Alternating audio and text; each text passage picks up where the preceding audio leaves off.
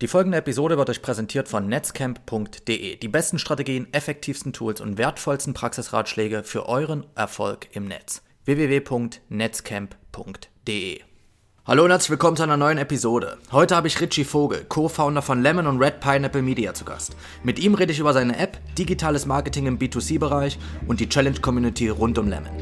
Ich freue mich drauf, schön, dass ihr eingeschaltet habt. Jetzt geht's los.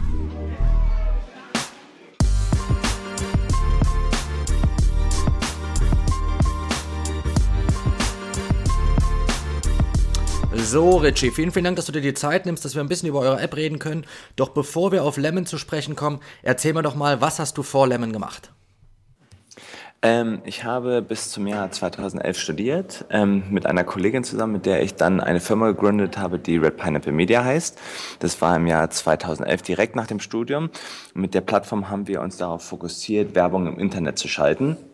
Und dann die Idee zu Lemon ist dann eigentlich erst entstanden, als wir letztes Jahr im Sommer ähm, alle vom Computer saßen, die ganzen Programmierer haben den ganzen Tag nur Süßigkeiten gegessen und wir gesagt haben, ey, wir müssen uns irgendwie ein bisschen mehr motivieren, irgendwie Sport zu machen. Und dann haben wir so eine Excel-Tabelle aufgesetzt, ähm, wo wir gesagt haben, okay, wir versuchen mal jeder irgendwie 5000 Liegestütze in einem Monat zu machen. Was total viel klang und keiner hatte eine Idee, ob es überhaupt schafft, aber alle waren super motiviert. Und dann haben wir angefangen, wirklich jeden Tag unsere Liegestütze zu machen, um da irgendwie noch ein bisschen, nicht nur den ganzen Tag wirklich im Sessel abzuhängen, und dann haben wir da jeden Tag unsere Daten in die Excel-Liste ein, eingetragen und jeder hat jeden Abend gecheckt, wer wie viel gemacht hat. Und das war so eine große Motivation, dass wirklich acht Leute von zehn Leuten das am Ende des Monats geschafft haben und wir super happy waren und echt niemals gedacht hätten, dass wir das alle zusammen schaffen und haben dann gemerkt, dass durch diesen Gruppenzwang, aber auch diese Gruppenmotivierung wir dann alle viel mehr motiviert waren, das zu machen, als wenn man gesagt hätte, man möchte das irgendwie alleine machen.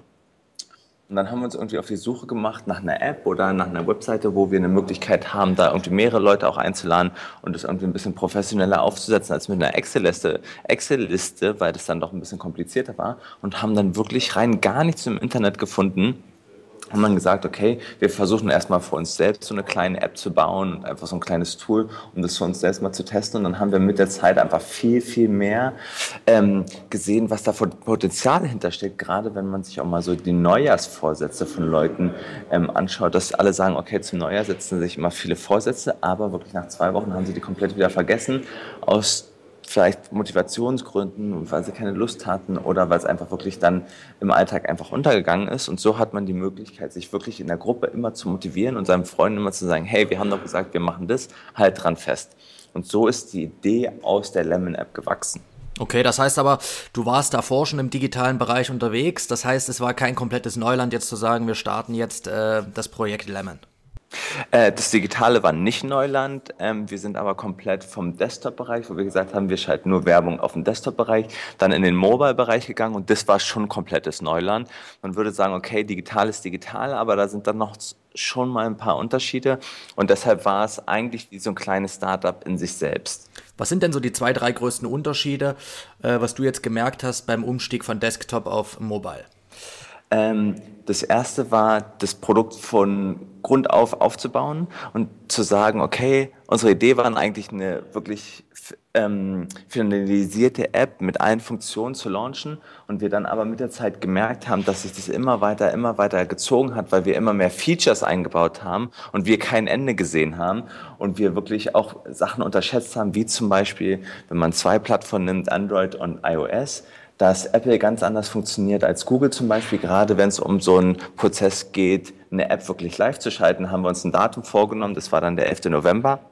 Und es hat bei Apple aber zeitlich gar nicht geklappt, weil die äh, knapp sechs Wochen gebraucht haben, um unsere App zu authentifizieren und zu überprüfen, während Google das innerhalb von zwei, drei Tagen gemacht hat. Das waren so viele Hürden, von denen wir einfach gar nichts wussten bisher. Und auch gerade die Programmierung ist ganz anders im digitalen Bereich, was Desktop angeht, als was Mobile angeht. Da werden ganz andere Programmiersprachen benutzt und das war schon wirklich großes Neuland und auch große Herausforderung für uns. Ich glaube, die größte Herausforderung in dem Umfeld ist auch meistens für Leute, die jetzt zuhören und auch eine eigene App starten wollen, dass sie denken, ah, von der programmiertechnischen Seite ist es relativ kompliziert. Durch eure Agentur hattet ihr schon Programmierer im Haus? Genau, wir hatten Programmierer im Haus, ähm, die auch sehr geholfen haben mit der App, aber wir müssen trotzdem zwei Mobile Developer mit hinzufügen. Ähm, weil wir die einfach vorher nicht in unserem ähm, täglichen Betrieb gebraucht haben.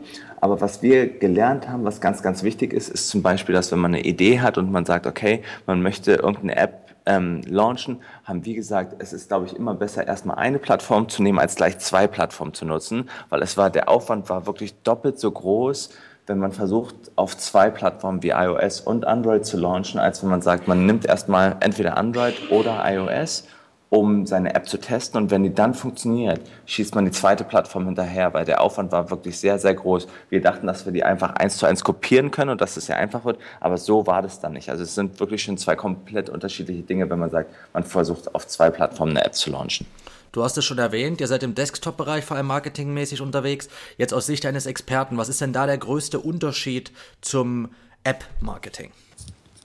Ja, das ist ein ganz, ganz großer Unterschied. Das war auch Neuland für uns, weil wir momentan im digitalen Bereich für Desktop, im B2B-Bereich ähm, tätig waren. Und jetzt sind wir im B2C-Bereich. Und da war das dann wirklich nochmal ganz anders. Wir haben PR gleich von Anfang an gemacht, ähm, wo man gesagt hat, da ist wirklich nochmal ein starker Unterschied. Man muss wirklich versuchen, die User zu erreichen. Gerade in der App-Landschaft, wo es wirklich so viele verschiedene Apps gibt, kostenlose, kostenpflichtige. Es werden jeden Monat neue Apps gelauncht, muss man wirklich sehr, sehr viel Gas geben, auch marketingtechnisch um die Leute am Anfang erstmal zu erreichen. Und dann hofft man natürlich so ein bisschen auf einen viralen Effekt, dass man sagt, okay, wenn es einem User gefällt, dass das dann auch andere, an andere User weiterempfiehlt, was wir auch gesehen haben, was auch gut funktioniert hat. Aber man muss definitiv Geld in die Hand nehmen am Anfang, um PR zu schalten und auch gerade um Marketing, um diesen, An, diesen Anschwung am Anfang zu bekommen, um die App wirklich ins Rollen zu bringen. Ihr seid aus Berlin, beziehungsweise seid in Berlin ansässig. Habt ihr denn da große Unterstützung gespürt, gerade was so den ersten Push der App betrifft? Ähm, ja, würde man jetzt denken schon, wobei wir jetzt da nicht so großen Unterschied gespürt haben, weil wir wirklich User aus ganz Deutschland haben. Ähm, aber gerade in Berlin hat man natürlich viele ähm, kleine Firmen, PR-Firmen gesehen oder auch äh, Blogger, die das Thema aufgenommen haben und dann schnell auch über ihre Netzwerke gestreut haben. Für all diejenigen, die jetzt die Lemon App noch nicht genutzt haben, beziehungsweise noch nicht vertraut sind mit eurem äh, Produkt, vielleicht kannst du mich ganz kurz so aus Sicht des Users mal durch diesen Prozess durchführen, wenn man eine Challenge anlegt. Ähm, ein kleiner Elevator-Pitch, was macht die App, was kann die App? Also man hat zwei Möglichkeiten. Wenn man sich anmeldet zu der App, dann hat man erstmal die Möglichkeit, sich verschiedene öffentliche Challenges anzuschauen. Das heißt, wir legen verschiedene öffentliche Challenges an. Das kann eine Sport-Challenge sein, eine Lifestyle-Challenge sein, es kann eine Food-and-Drink-Challenge sein, wie zum Beispiel eine sehr beliebte Challenge bei uns momentan ist, trinke zwei Wochen lang jeden Tag zwei Liter Wasser. Das ist ja schon mal gut.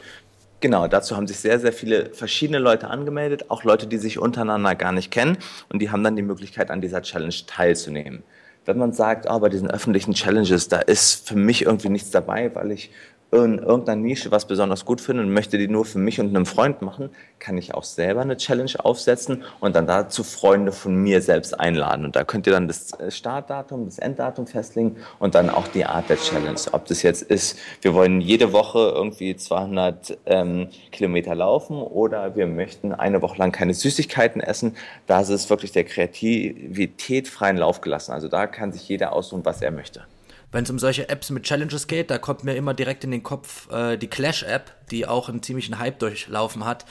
Ähm, was ist denn der größte Unterschied zwischen euch und Clash? Ähm, bei Clash haben wir gesehen, dass sie eher mehr auf Fun ausgelegt waren, dass man gesagt hat, okay, versuche ähm, zehn Freunden irgendwie eine Backpfeife zu geben und das äh, per Video aufzunehmen und das dann mit anderen Leuten zu teilen, während wir gesagt haben, wir wollen eher so nachhaltige äh, Challenges nehmen und gerade auch so Vorsätze, wo Leute sagen, okay, sie haben sich im Leben mal vorgenommen, etwas zu machen, zum Beispiel Bungee-Jumpen zu gehen oder Fallschirmspringen zu gehen. Und es ist so ein Ziel, wo man sagt, das möchte man gerne mal im Leben erledigt haben. Und da hat man die Möglichkeit anhand von der Motivation, mit Freunden in der Gruppe oder für sich alleine dieses Ziel dann mit der App zu verfolgen und das dann aber auch zu erledigen und das dann in der App sozusagen abzuhaken und zu sehen, okay, das habe ich in meiner App erlebt, während ähm, Clash eher darauf ausgelegt war, Spaß mit seinen Freunden zu haben und eher Fun und Risk Sachen zu unternehmen.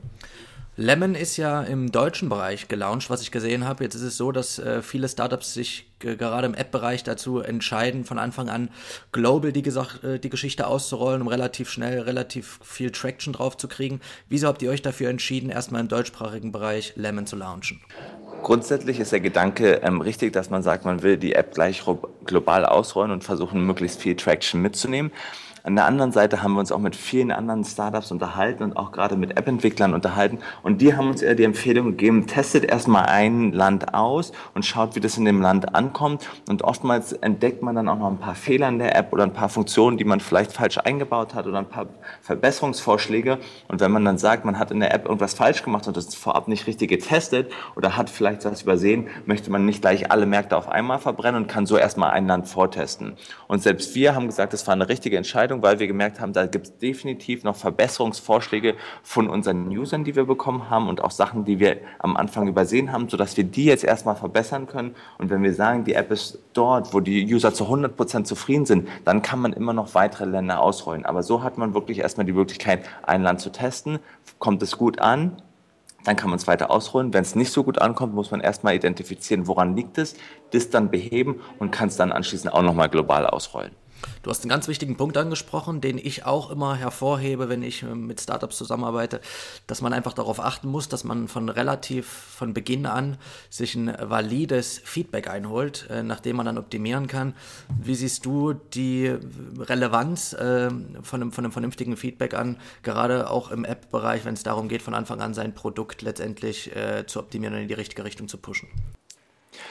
Das ist lustig, dass du das sagst, weil selbst das Thema haben wir am Anfang auch unterschätzt. Wir haben zwar ein paar User genommen, aber das waren zwischen 15 und 20 User, wo wir haben die App testen lassen. Das waren dann teilweise auch Freunde und Bekannte von uns, wo man sagen muss, okay, war das Feedback Feedback wirklich verlässlich oder waren die dann schon ein bisschen beeinflusst dadurch, dass sie uns auch kennen?